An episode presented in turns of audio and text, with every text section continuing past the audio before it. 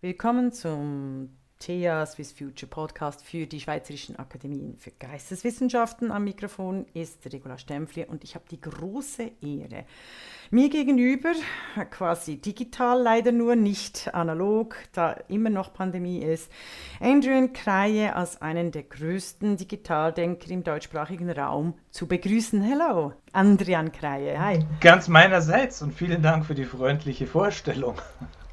Also nur für die, diejenigen, die ihn noch nicht kennen, er ähm, äh, war von 2007 bis September 2020 der Ressortleiter im SC Feuilleton, also Feuilleton-Chef, sehr ein einflussreicher Posten und auch sehr toll als Geisteswissenschaftler in der digitalen Welt unterwegs. Er ist immer noch Autor der Süddeutschen. Er war lange Jahre in New York von 1988 bis 2007 und er schreibt äh, Bestseller.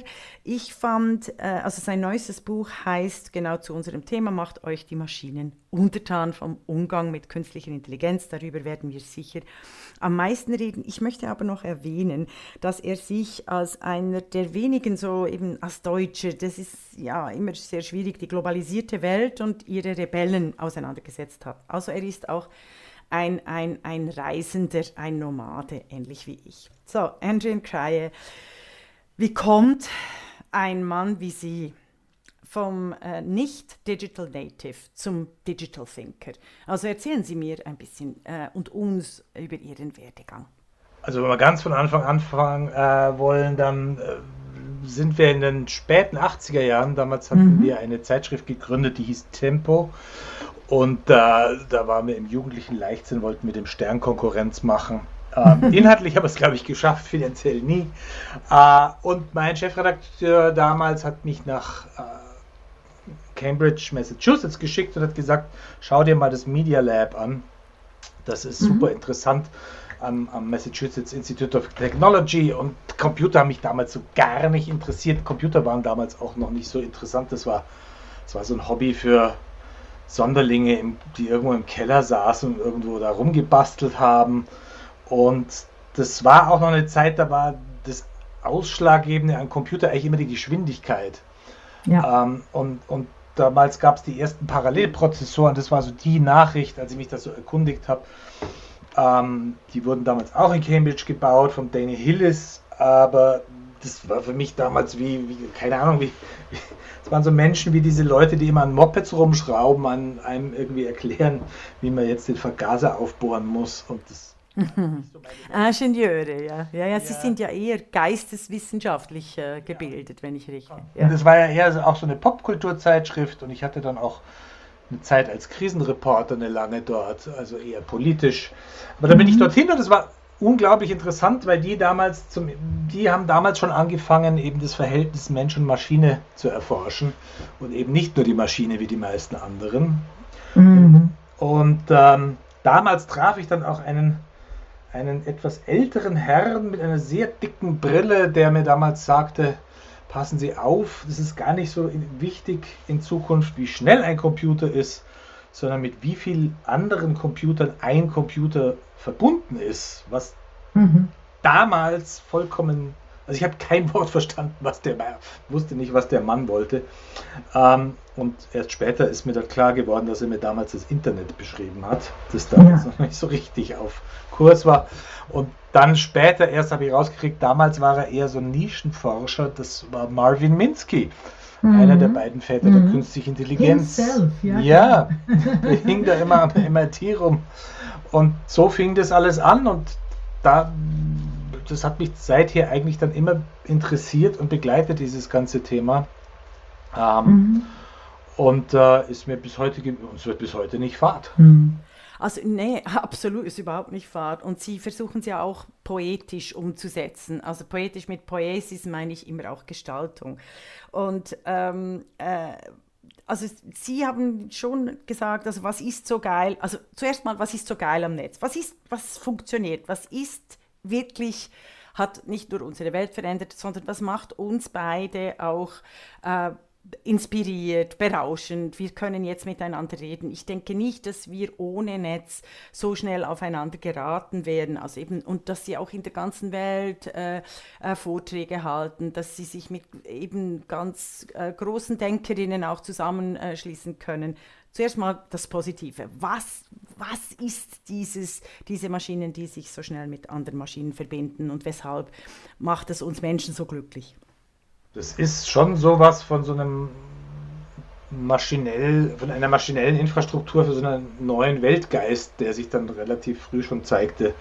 Mhm. Ähm, das war damals, fing das an, damals gab es, äh, da war ich dann, das war ein paar Jahre später, in, in San Francisco unterwegs, da gab es so eine ganz lustige Szene, als sich damals so die, die Hippie- und Drogenszene mit der Computerszene zum ersten Mal so ein bisschen vermischt hat.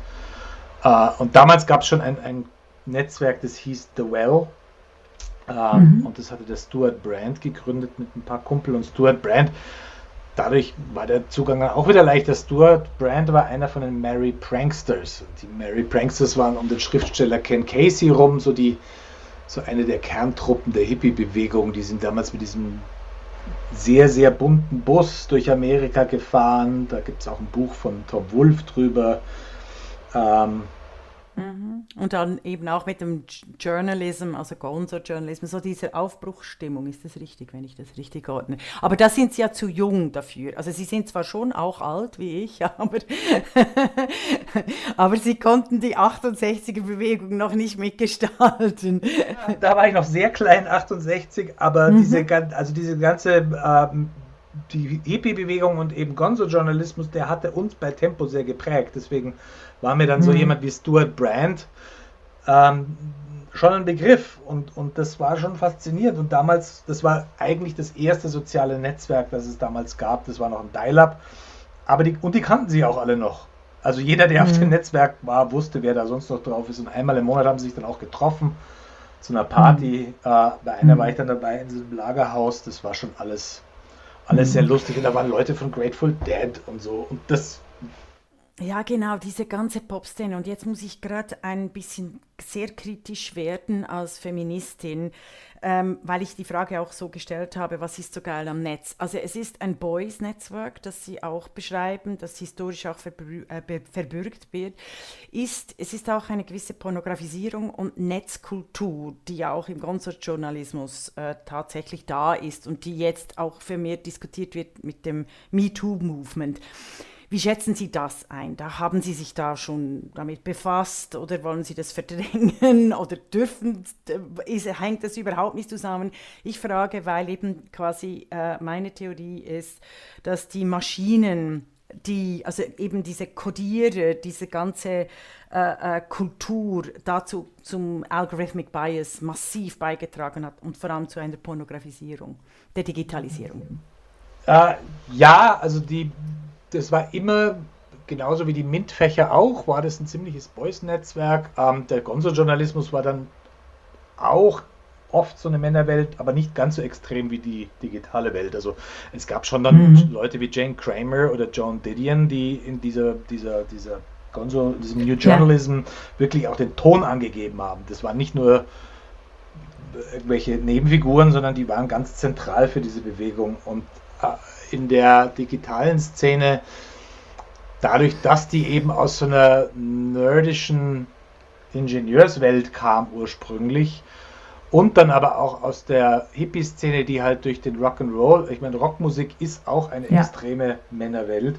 Mhm. Dadurch war das ähm, immer sehr, sehr, sehr männlich geprägt und es zeigt sich auch jetzt, wo sozusagen der erste Schub gab, kommt wenn man den Sprung macht, der erste Schub zur äh, soziologischen Erforschung der digitalen. Welt, dass das vor allem Frauen und dann auch in Amerika Women of Color sind vor allem, die da die Forschung vorantreiben, auch am MIT oder in den Ivy League Universitäten, sicherlich auch aus dem guten Grunde, dass natürlich Frauen und, äh, und, und andere und Minderheiten ja. immer das also Ziel sind von Diskriminierung. Genau, also das ist, ja. ist einfach so, dass wenn man eine Weltmaschine programmiert und es sind nur Männer und es sind nur weiße Männer, dann mhm. kommt da automatisch dieser Bias rein. Mhm. Ich finde es einfach, ich finde äh, interessant. Ich möchte es einfach nur noch für unsere Hörer und Hörerinnen ähm, äh, anfügen. Ich habe das schon mehrmals gesagt. Die Anfangszeiten der neuen Medien sind immer von Frauen geprägt. Also es gab in dem Computerzeitalter viel mehr ähm, äh, Frauen. Die wurden erst, als eben Computer wirklich Macht auch kriegten, respektive quasi zum, zum Elitezirkus gehörten und die Programmierer eine Position sich erarbeiten konnten, auch in der Wirtschaft, wurden die Frauen rausgedrängt. Das ist noch wichtig. Ich frage Sie deshalb, weil Sie ja über den Digital ähm, Bias, also den Algorithmic Bias, schon sehr früh auch geschrieben haben und auch im neuen Buch dann äh, ganz tolle Beispiele bringen. Ja, also das ist zunächst mal ähm, ein, ein, eine Maschine ist ja zunächst mal wertneutral und tut einfach nur das, was die Menschen ihr sagen. Und das ist bei so komplexen Maschinen wie künstliche Intelligenz nicht anders. Und wenn natürlich mhm. ausschließlich Männer der Maschine sagen, was sie zu tun und zu lassen hat, dann geht, kommt da auch selbst bei modernen, aufgeklärten, liberalen Männern automatischen Bias rein. Ähm, mhm. Können Sie mir noch äh, die KI erklären, weil Sie sind ja da, Sie sind dafür bekannt, dass Sie die künstliche Intelligenz sehr, sehr wohl und sehr gut auf einen, auf einen, also erstmal von der Intelligenz ein bisschen runterbrechen und erklären. Das wäre wär ich wahnsinnig froh, also wenn Sie mir. Ist ja so ein Kunstbegriff, ähm, den mhm. John mhm. McCarthy in, in, in den 50er Jahren erfunden hat, weil er damals Drittmittel äh, eintreiben musste für die berühmte Dartmouth Conference, wo dann die künstliche Intelligenz sozusagen ihren Anfang nahm in der Forschung. Ähm, und künstliche Intelligenz ist ein sehr mythisch aufgeladener Begriff. Ähm, selbst das Stanford Dictionary hat ja gesagt, es gibt keine schlüssige Definition davon. Ähm, wir haben jetzt, also oder ich auch in meinem Schreiben, wir haben jetzt die, im Prinzip die Definition so runtergebrochen, dass es automatisierte Entscheidungsprozesse sind, die auf Daten beruhen. Ja. Ähm, also jede Maschine, die äh, Daten auswertet und daraufhin eine Entscheidung trifft, äh, ist im Prinzip künstliche Intelligenz. Und das macht es natürlich dann auch sehr viel klarer, wenn man sagt, das sind Automatisierungsprozesse, weil die eine gewisse Zwangsläufigkeit haben äh, und eben nicht und das eben nichts mit Intelligenz zu tun hat. Also äh, KI ist nicht kreativ, auch wenn es ja immer wieder so Zirkuspferdchen gibt, die irgendwelche, was, irgendwelche Kunstprodukte, Kunstprojekte oder irgendwelche Musik, die komponiert wird, aber das ja, sind, alles, ja. sind alles Automatisierungsprozesse. Mhm. Eben, also KIs können, äh, also die, die, die schwache KI, also im amerikanischen Begriff, dies, es geht eigentlich darum, Aufgaben zu lösen, zu verbessern, um dann selber zu entscheiden. Und dieses selber entscheiden ist dann sehr stark halt auch an, an die an die Definition der Aufgabe gekoppelt, weil Sie gesagt haben, Technik ist nun mal neutral. Also wenn ich Ihr Buch lese, weiß ich, dass dem eigentlich nicht so ist, weil Sie ja darauf hinweisen, dass es je nachdem, wie Sie die Aufgabe definieren, schon eine gewisse Richtungen vorgegeben werden. Oder täusche ich mich da? Ja, nee, nee, das stimmt. Also in, eigentlich in dem Moment, wo der Mensch Hand an die Maschine legt, ist die Maschine nicht mehr neutral, sondern mhm. ähm, Auftragserfüller dieses Menschen und kein Mensch ist neutral. Mhm, mhm, wunderbar. Aber ich finde, wie kommen Sie denn von dieser digitalen Schockliebe? Also ich habe äh, äh Andrew und Cryer immer auch wahrgenommen, auch als Enthusiast. Sie haben viel Neues probiert. Sie waren auch einer, der äh, die, die TED Talks so in, den, in Deutschland und der Schweiz und Österreich wirklich auch bekannt gemacht hat. Ich äh, ich finde es großartig, von dieser digitalen Schockliebe, die ich wirklich äh, äh mit, mit Ihnen die letzten äh, 15 Jahre auch in der Süddeutschen mitverfolgt habe, zum Kritiker. What happened?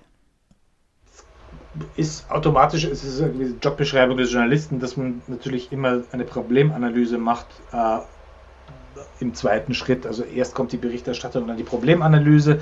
Es kam aber auch vor allem dadurch, dass natürlich nach der großen Euphorie der 90er Jahre dann sehr bald die Ernüchterung kam äh, über die großen Digitalkonzerne, dass das halt alles nicht so läuft, wie es soll. Und jetzt gerade die letzten fünf Jahre haben ja auch wirklich gezeigt, die Wahlen 2016 in, in den USA waren wahrscheinlich der Schlüsselmoment in der digitalen Kultur, äh, an dem die Leute begriffen haben, so das funktioniert nicht. Und dann gab es auch den, gibt oder gibt es auch immer noch den Techlash, aber das sind ja ganz viele Ebenen, wo es schief läuft. Also es ist die Erosion des demokratischen Diskurses, es ist mhm. die psychische Gesundheit von Nutzern, vor allem von jungen Nutzern, es ist der Bias in äh, Anwendungen und das wird sich ja alles noch extrem äh, äh, dramatisieren, weil wir ja jetzt an der nächsten Schwelle der Digitalisierung stehen.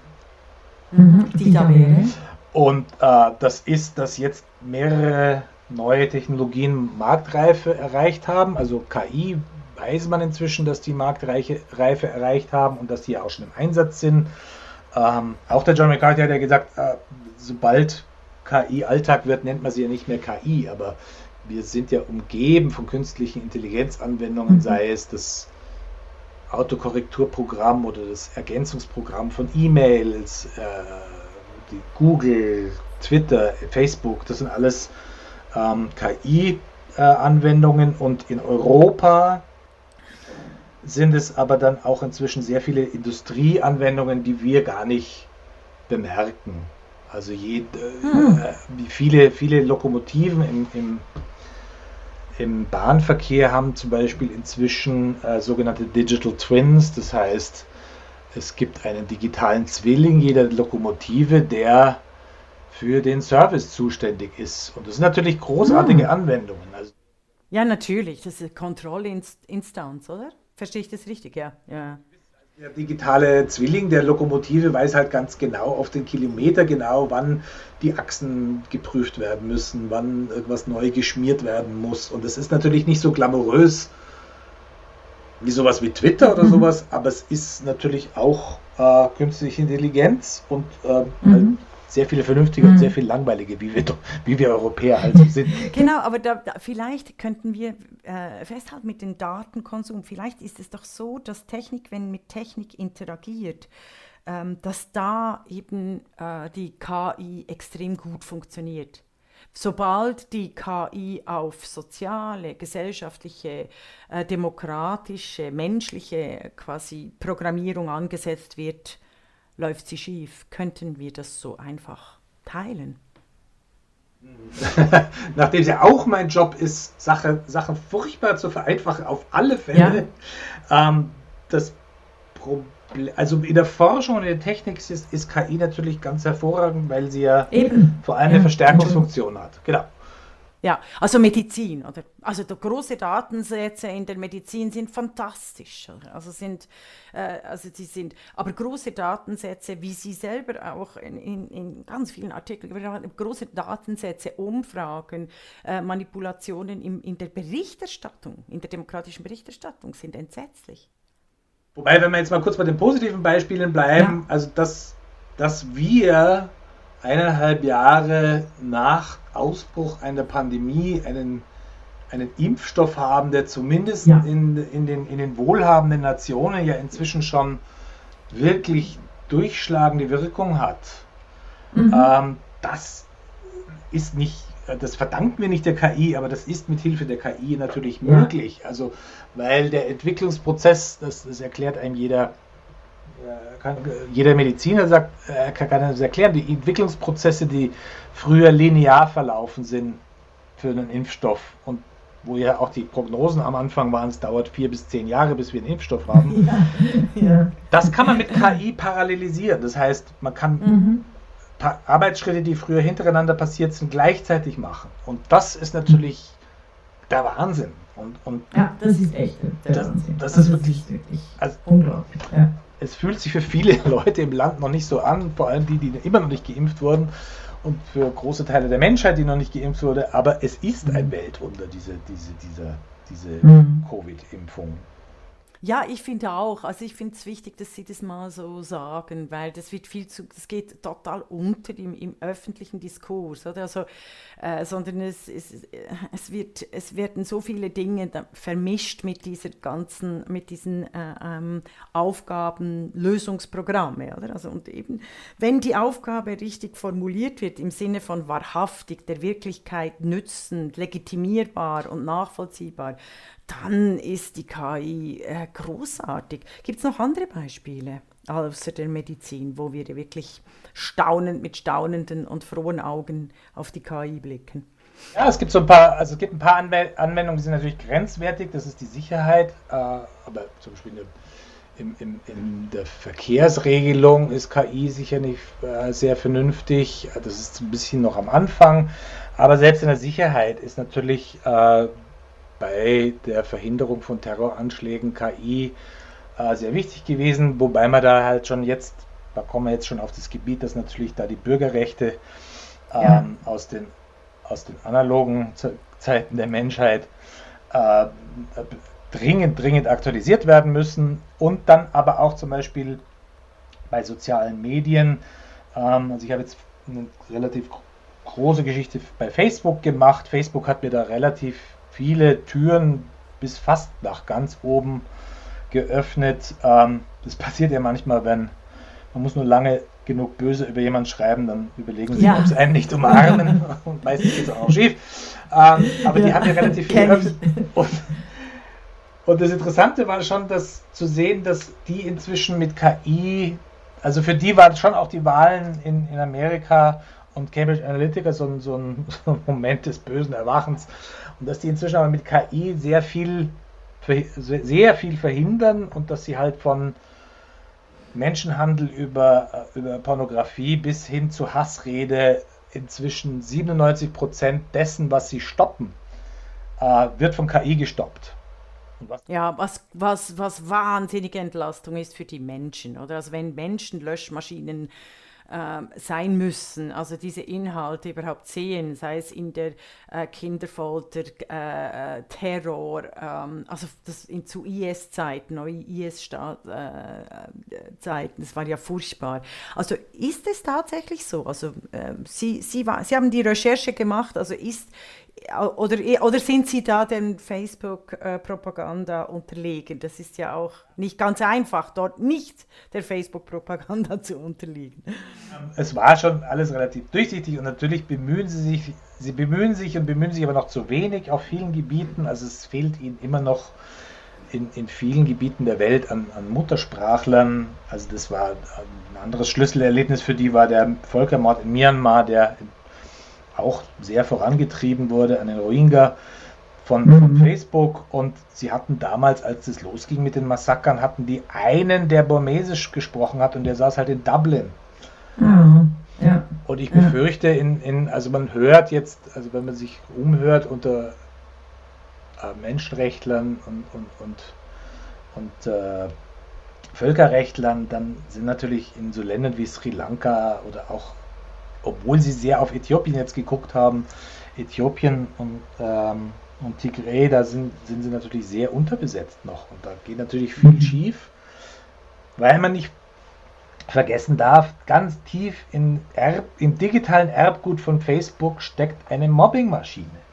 Also die, mm, interessant. Die, interessant. die erste. Erklären Sie, ja, Sie, Sie schreiben das auch, äh, erklär, da müssen Sie unseren Hörer und Hörerinnen noch ein bisschen ausführen. Eine Mobbingmaschine. 2003, als, als, als Mark Zuckerberg die ersten Anwendungen geschrieben hat, äh, noch als Student in, in, an der Harvard University, die erste, das erste Netzwerk, das er gegründet hat, hieß FaceMesh. Und FaceMesh war eine Webseite, da konnte man die Fotos von Mitkommilitoninnen, also von Kommilitonen vergleichen und denen Noten geben. Mhm. Womit wir wieder bei der Pornografisierung und äh, dem Sexismus wären. Ja, richtig? Gab wohl dann auch nochmal eine, eine Zusatzanwendung, dass man dann äh, Mitstudentinnen mit, und es waren ausschließlich Frauen, die da, die mhm. da äh, gezeigt wurden, die konnte man dann noch mit Nutztieren vergleichen.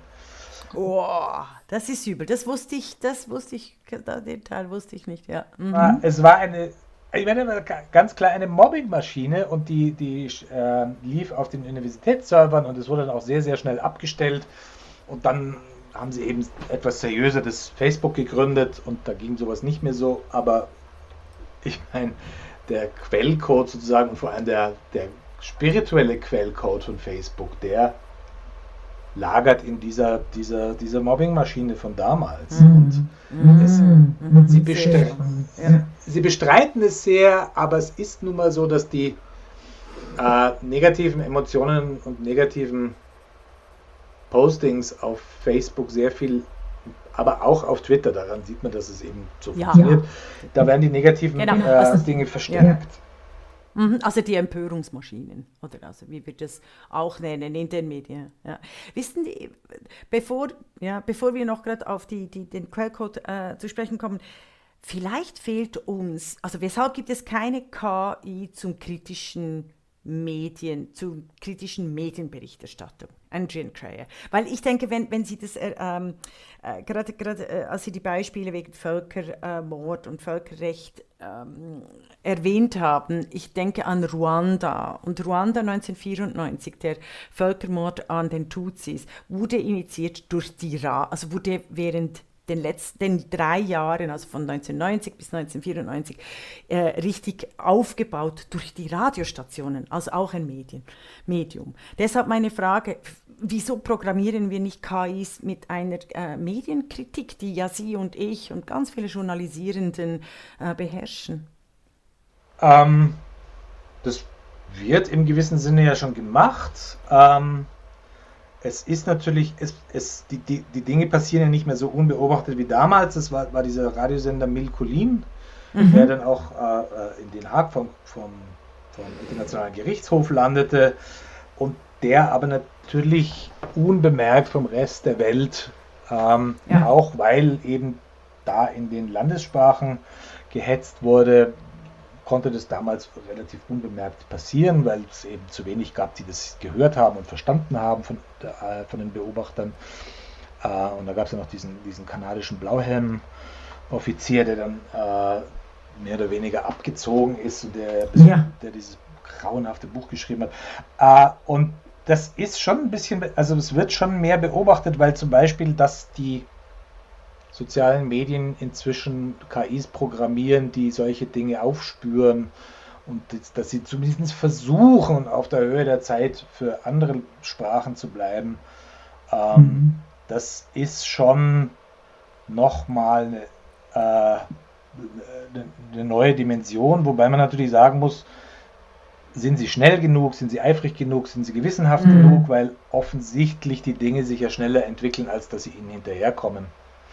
Mhm. Und solange sie mit Empörung eben noch äh, Geld verdienen, und zwar Milliarden, ist, ist irgendwie der, der Anreiz nicht gegeben, äh, irgendwas zu ändern.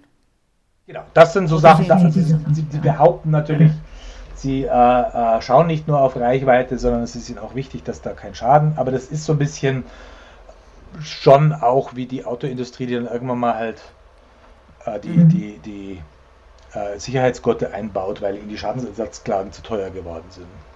Mhm. Mhm. Interessant. Also nochmal zur Mobbingmaschine. Äh, Gibt es andere, gibt's andere Beispiele aus dem Silicon Valley? Also jetzt nicht im Medizin, nicht im technischen Bereich, weil ich bin wirklich an der äh, These, Technik mit Technik äh, quasi heilen, verbessern, Fortschritt programmieren äh, ist möglich, aber äh, Technik auf soziale, historische und menschliche Gemeinschaften loszulassen, ist ziemlich problematisch. Gibt es eigentlich gute Beispiele sozialer Interaktion via Digitalität, äh, die nicht auf Empörungscodes basieren. Also ich weiß es auch nicht, ey, äh, Andrian Cryer, ich habe, ja? Wikipedia hat ja das WT Social äh, aufgesetzt, nur benutzt es halt keiner. Aha. Und dann der mhm. Wael Khonem, das war einer der Aktivisten vom arabischen Frühling aus Ägypten, das war dieser Google-Techno, äh, so ein Google-Ingenieur, der mhm. damals ähm, auf, auf dem Tahrirplatz zu einem Volkshelden wurde, weil er auch so eine sehr tränenreiche äh, Rede gehalten hat. Der, der hatte damals so eine Facebook-Gruppe für die, für die Widerspannsbewegung aufgesetzt und, und wurde das nach vorne gespielt. Und der hat dann auch mal versucht mit, der, der war dann nach dem arabischen Frühling im Silicon Valley und hatte dann auch Investitionsgeld und hat wirklich ein soziales Netzwerk aufgesetzt, wo er dann auch tolle Leute hatte, also mit Beiträgen von, was weiß ich, Steven Pinkel und, und so aus dieser ganzen intellektuellen Welt. Und das hat auch nicht funktioniert. Und man weiß es halt dann immer nicht ganz genau, wie sowas dann so Fahrt aufnimmt. Aber Versuche gibt es, genügend. Versuche gibt es genügend, genau. Vielleicht die Frage, wieso sind sie nicht erfolgreich? Wobei, also geben Sie mir jetzt nicht das Menschenbild als Antwort, weil ich, ich finde, das, also das Menschenbild ist ja auch gemacht. Das ist ja auch, äh, kann ja auch variieren. also ich, ja. ja aber man, ähm, man sieht schon auch an Europa, dass diese Technologien vernünftig eingesetzt werden können. Also man hat ja so ein bisschen so eine Dreiteilung der digitalen Welt. Mhm. Also das ganz äh, schlimme Beispiel ist eben China. Die haben die digitale Welt ausschließlich zur, nicht ausschließlich, aber die haben das eben zur Bevölkerungskontrolle äh, und haben sich abgeschottet. Dann Amerika ist vor allem Service und mhm. Europa ist vor allem Industrie. Und, äh, ah, das ist klug, das ist eine kluge, also finde ich eine kluge ähm, Einteilung. Was aber natürlich auch gesagt, was alles aussagt über die Machtverteilung. Oder? Also Volksrepublik äh, China. Ähm, vielleicht wollen wir da gerade bleiben. Also Sie haben, wenn ich mich richtig entsinne, auch eine äh, über den Ausverkauf von Facebook an China berichtet. Eben, also das, wie, wie, wie war Ihr Titel? Geld stinkt doch nicht oder irgendwie so. Nee, die, die sind nicht mehr in China. Also äh, die großen Konzerne, ja. Google, Google hat sich auf äh, Google war genau. genau. Google mhm. hat sich auf China ist äh, Facebook ist nicht in China, es ist in China verboten. Ähm, aber Google hat sich dann immer wieder mal darauf eingelassen und Apple auch. Die haben dann irgendwie auch Sachen aus den, aus den äh, App-Shops genommen, äh, die, die, die, die der chinesischen Regierung nicht gepasst haben. Ähm, das ist interessant, weil natürlich auch jetzt chinesische Anwendungen vermehrt in den Westen kommen und man noch nicht, nicht so richtig weiß, wie man damit umgehen kann, soll. Also Alibaba versucht jetzt auch zum Beispiel das Shopping in Europa äh, mhm. zu erobern. Tencent hat überall seine Finger drin. TikTok ist das bekannteste Beispiel. TikTok ist eben eine chinesische Anwendung, ähm, die Microsoft zwar kaufen wollte. Also das vermischt sich so langsam, aber klar, also in China, wobei man jetzt auch immer sagen muss, dass in China selber diese Kontrollmechanismen ja eher positiv angenommen werden. Von der also von, den, von der Bevölkerung, ja, weil sie, äh, aber es ist auch, das ist wirklich ein anderes gesellschaftliches und politisches Bild, weil in, unter den Chinesen, Chinesinnen die Harmonie äh, quasi als, als, als Leitlinie gebracht wird, wie uns ja Ai Weiwei immer wieder erklärt. Und er musste ja gehen, weil er allein das Zeichen für Harmonie äh, zur Kunst, zum Kunstwerk, zum kritischen Kunstwerk gemacht hat. Spannend. Ähm, wie schätzen Sie denn, ah, wegen Alibaba möchte ich Sie noch fragen, vielleicht haben Sie das nicht mitgekriegt, aber die Schweizer Regierung hat ihre Cloud-Lösung bei Alibaba, 110 Millionen Franken, was noch nicht so viel ist, aber ihre Cloud-Lösung mit der chinesischen Regierung vereinbart. Was, wie, wie würden Sie jetzt das kommentieren, wenn Sie das müssten? OMG ist, glaube ich, das Kürzel davon. Nein, davon hatte ich noch nicht gehört. Äh, ich weiß nur, dass verschiedene europäische Länder ihre Cloud-Lösungen und teilweise auch ihre Gesundheits-Cloud-Lösungen bei Amazon in der Cloud haben. Mhm. Auch schlimm. Ist es auch, ist es auch schlimm? ja, klar. Also, das sind, sind, also man weiß ja, das ist schwierig zu kontrollieren, wie viel von den Daten die dann dort in der Cloud nutzen, wie sie, viel sie abgreifen, ähm, wie sehr sie sich an ihre Vereinbarungen halten. Also pff, wäre. Sie würden da eher für eine europäische Lösung. Ja, also Cloud, Cloud Services ja. ist ein großes, großes Thema, das eben die, yeah, die Lagerung von Daten möglichst innerhalb Europas, wenn nicht sogar innerhalb der Landesgrenzen stattfinden sollte. Aber es ist halt teuer und die Preise sind, die, ja, die Preise von Alibaba und Amazon sind kaum zu schlagen. Ah, Sie sehen das vom Kostenpunkt an. Ich bin, ich bin eh äh, schockiert. Wollten Sie das nicht oder wieso sind Sie nicht schon längst in den wichtigsten Gremien jetzt in Europa, punkto Digitalität im Rat, also äh, als Berater? Oder wollen Sie das nicht, weil Sie als Journalist Ihre äh, Unabhängigkeit behalten wollen?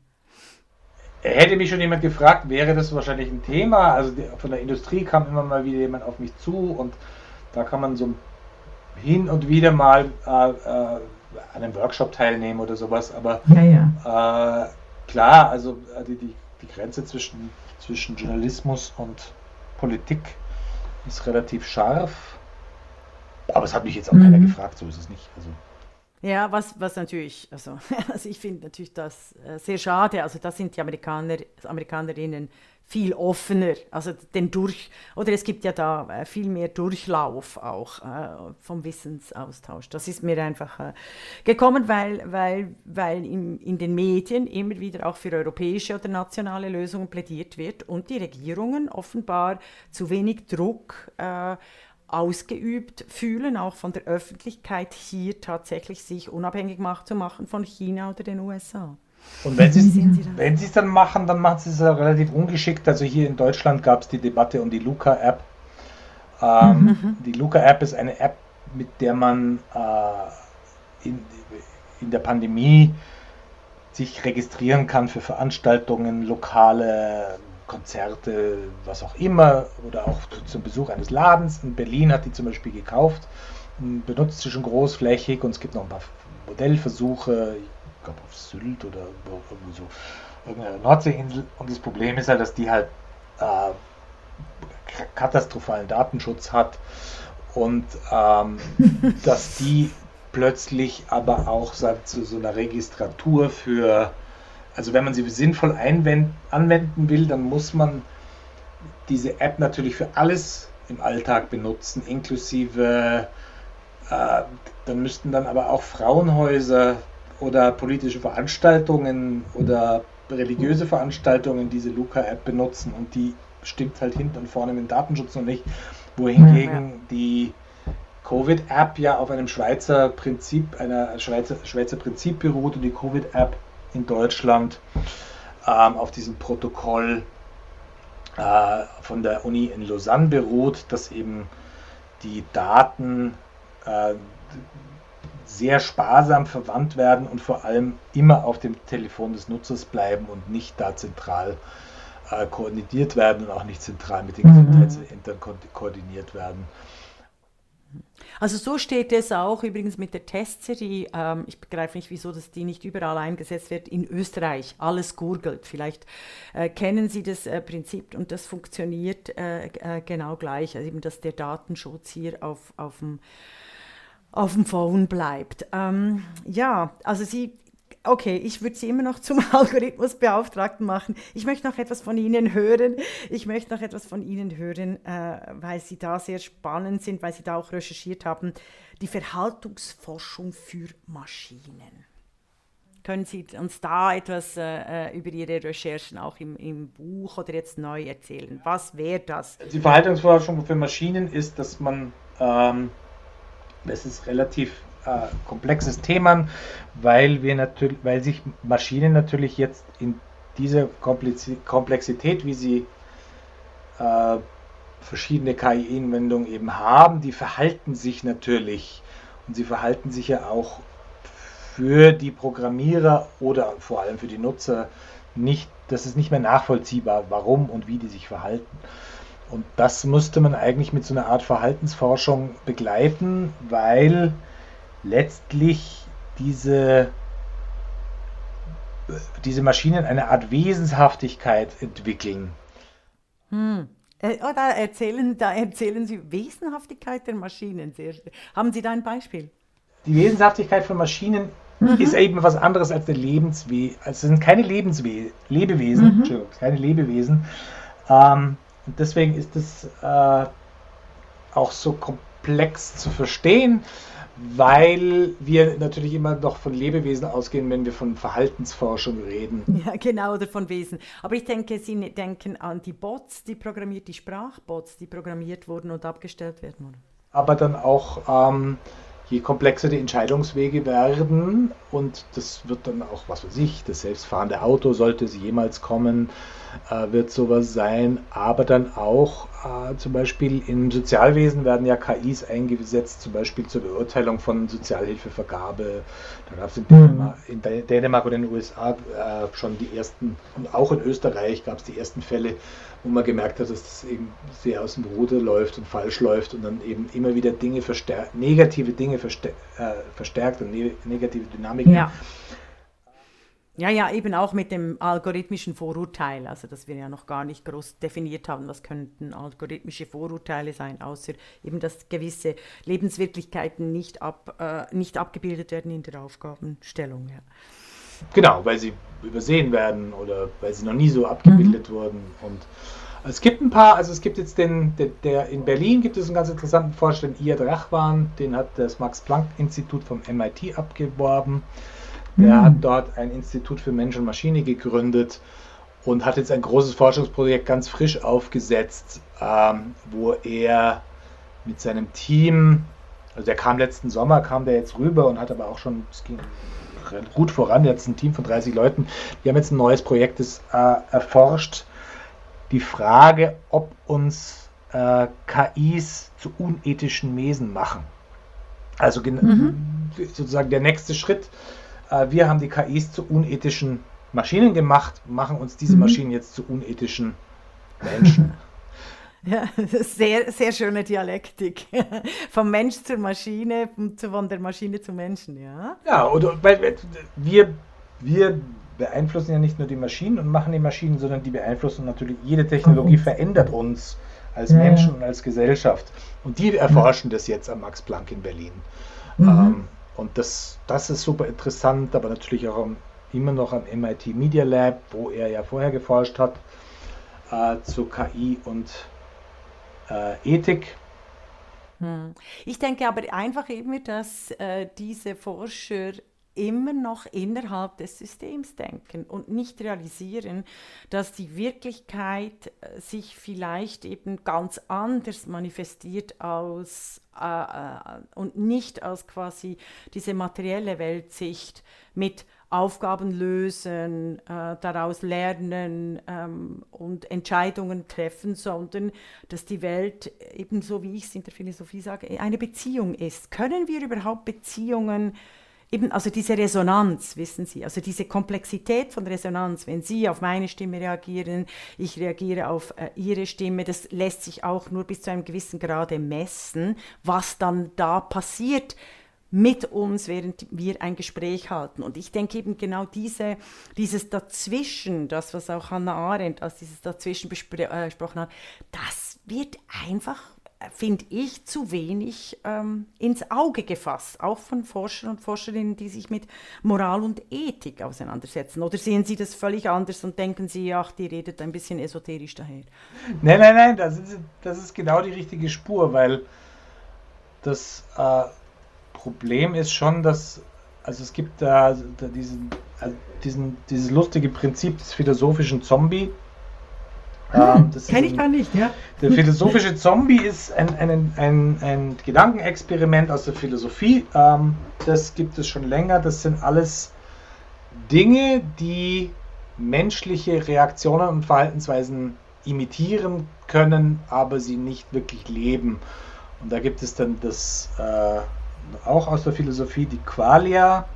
Mhm. Da gibt es einen ganz interessanten Forscher in Japan, der Ken Moji, der hat das erforscht, der war eigentlich der ist ein Neurologe und, und, arbeitet für Sony und war eigentlich einer, der aus dieser Ecke kommt, dass der, das menschliche Gehirn doch letztlich ein großer biologischer Computer ist. Mhm. Und der kam dann aber irgendwann mal drauf, dass keine Maschine jemals Qualia erzeugen kann. Und Qualia sind sozusagen die Erlebnisqualitätseinheiten Mhm. Schönes deutsches langes Wort. Aber, Aber es ist ja ein schönes Wort. Also ich, das liebe ich am Deutschen. Es ist sehr präzise. Qualitätseinheit, ja. Mhm. Wären wir jetzt ähm, nicht im digitalen Raum, sondern gemeinsam in einem Raum, dann würden wir beide die Farbe der Wand und des Schreibtisches, den Geruch und die Temperatur anders wahrnehmen als der andere mhm. und würden daraus unsere eigenen Schlüsse ziehen, basierend auf den Erfahrungen, die wir ja auch schon gemacht haben, unser Leben lang.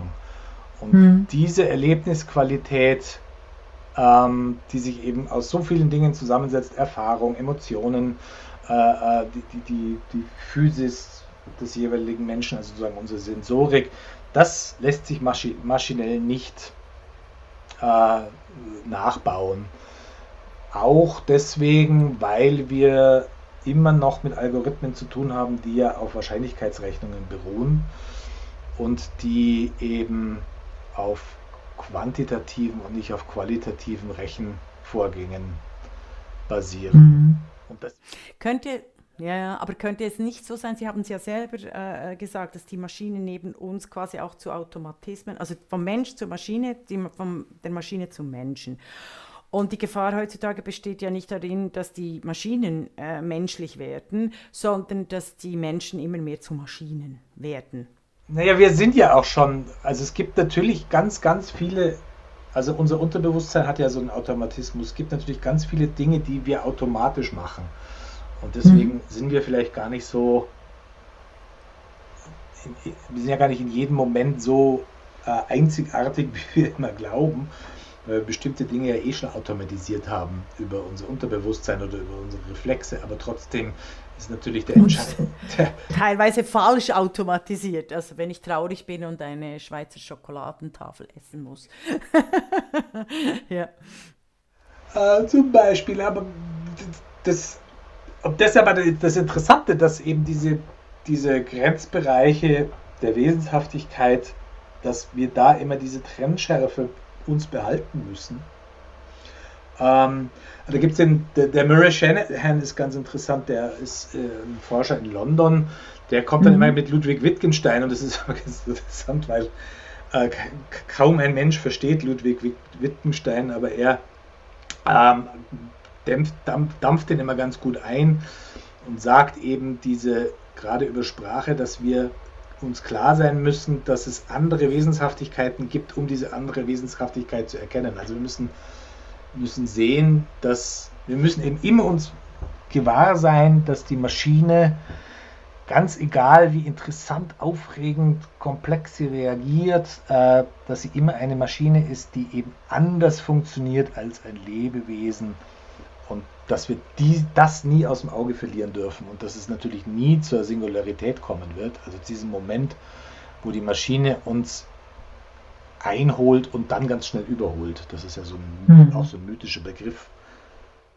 Definitiv, ja. Also, also nicht äh, wie Rai äh, Kurzweil, wenn ich mich nicht täusche. Also Transhumanismus ist nicht, also das, de, de, dem, das sehen Sie noch nicht als Ereignis im Jahr 2030. ja, also das müssen wir auch mal einfach entmythologisieren.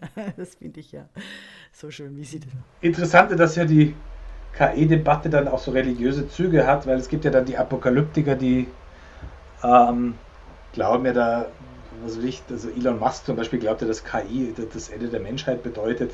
Das wird es selbstverständlich nicht und genauso wenig. Mhm wie Ray Kurzweil, der sagt, es wird den Moment der Singularität geben, sowas wie ein Erweckungsmoment der Maschinen, äh, an dem sie mhm. sozusagen für den Bruchteil einer Sekunde sind sie dann so intelligent wie die Menschen und im nächsten Bruchteil der Sekunde sind sie dann schon intelligenter als die Menschen. Das äh, ist schon alles, äh, wird alles an die Grenzen der Naturwissenschaft und der Naturgesetze stoßen. Genau, ja, und das, das schreiben Sie und, und, und erklären Sie auch so gut, womit wir bei der Naturwissenschaft, also bei der materiellen Wert, beim Strom angelangt sind. Also noch eine Schluss, äh, äh nicht gerade die Schlussfrage, weil ich, die Schlussfrage ist dann meine Feenfrage. Was brauchen wir? ähm, aber äh, äh, können Sie uns noch etwas sagen, was, wie, wie gehen wir mit diesem unglaublichen Energieverbrauch? Äh, der digitalisierten Welt und das ja fast nie ein Thema ist. Und dabei ist es eigentlich, also es wird jetzt langsam auch bei Bitcoins, also bei der Kryptowährung, was tun. Es wird langsam ein Thema und es gibt auch schon äh, in Stuttgart wurde zum Beispiel das ähm, ganz gut erforscht, erforscht am Medieninstitut, dass das natürlich ein Problem ist, dass, ähm, wobei da den Forschungsstand von vor zwei Jahren kenne und ich befürchte, dass jetzt denn äh, ja. das alles nochmal extrem an Geschwindigkeit äh, zunehmen wird, wie man jetzt an der Hitzewelle sieht. Also es äh, über die, über die Klimakrise bahnt sich ja auch so ein neues Zweiklassensystem an. Ähm, es wird ja dann eine Überlebensfrage sein, wer Zugang zu Kühlung hat. Und Kühlung ist immer mit Energie verbunden. Und das heißt, über die Klimakrise wird der Energiebedarf für Kühlung so extrem ansteigen auf diesem Planeten. Mhm, sehr ähm, klug, ja. Weil, ja, also wenn man sich jetzt anschaut, eben, eben Kanada und, und der amerikanische Nordwesten, die auch gar keine Kühlung haben im Moment, aber die plötzlich Temperaturen haben, die lebensgefährlich sind. Also man geht davon aus, so ab 50 Grad wird der mhm. Aufenthalt in einem geschlossenen Raum lebensgefährlich.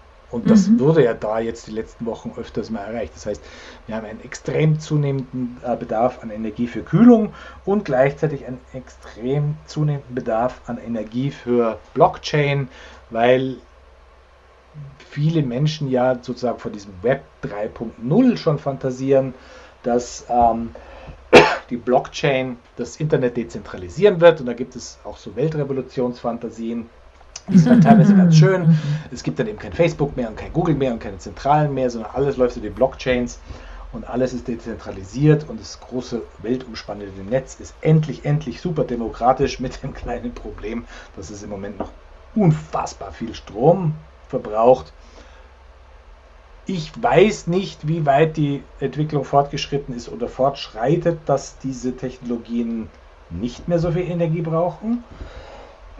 Also selbst Elon Musk, der einer der Treiber der Kryptowährungen ist, der sagt ja, äh, der spricht ja von dem The Greening of Crypto, also sozusagen die, das, das, das, das Nachhaltigmachen von Kryptotechnologien und von Blockchains.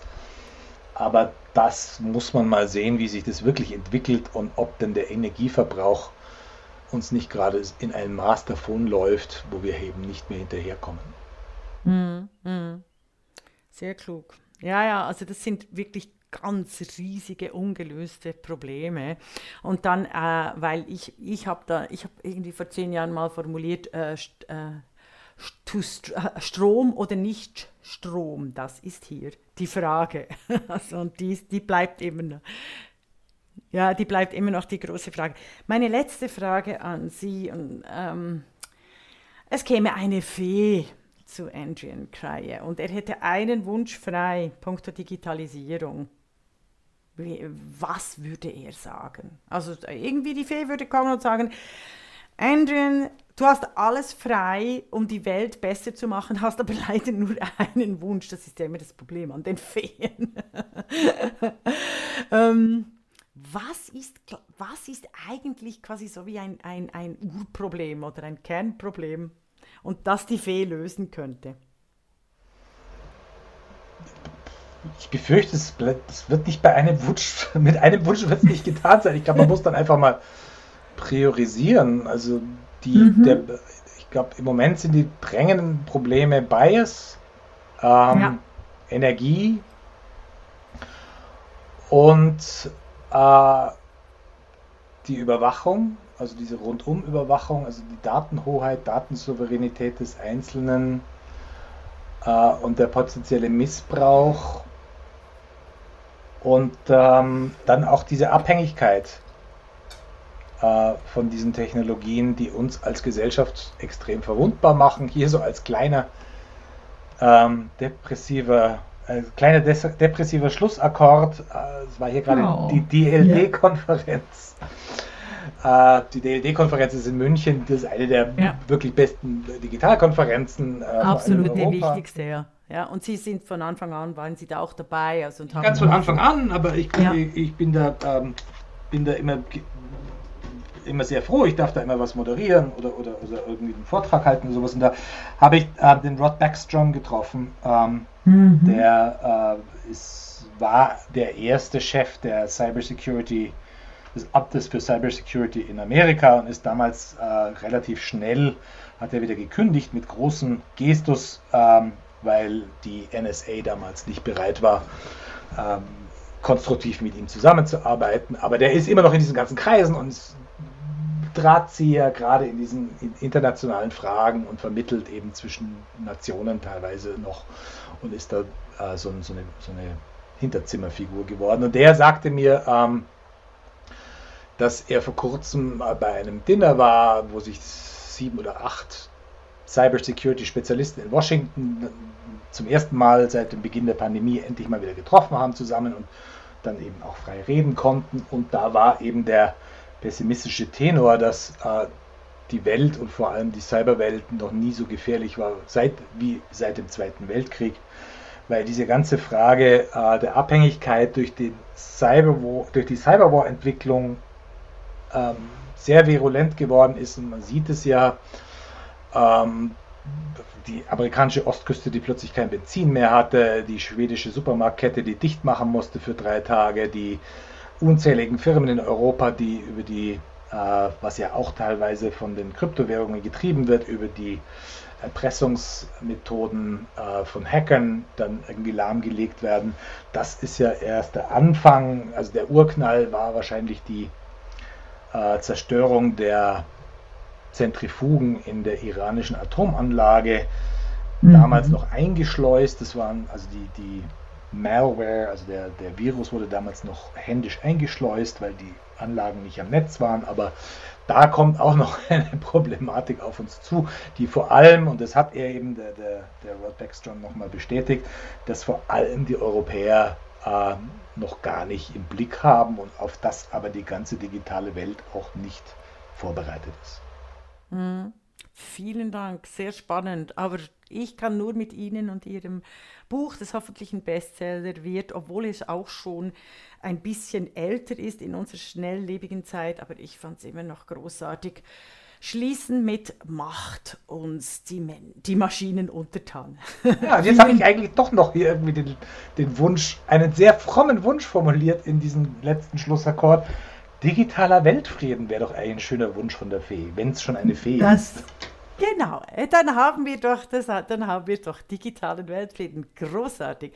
Vielen Dank, äh, Andrian Krähe, für dieses ganz spannende Gespräch und hoffentlich bald wieder. Schreiben Sie weiter, machen Sie weiter, mischen Sie sich ein und eben digitaler Weltfrieden. So schließen wir doch gern. Vielen Dank. Vielen Dank und noch einen schönen Tag.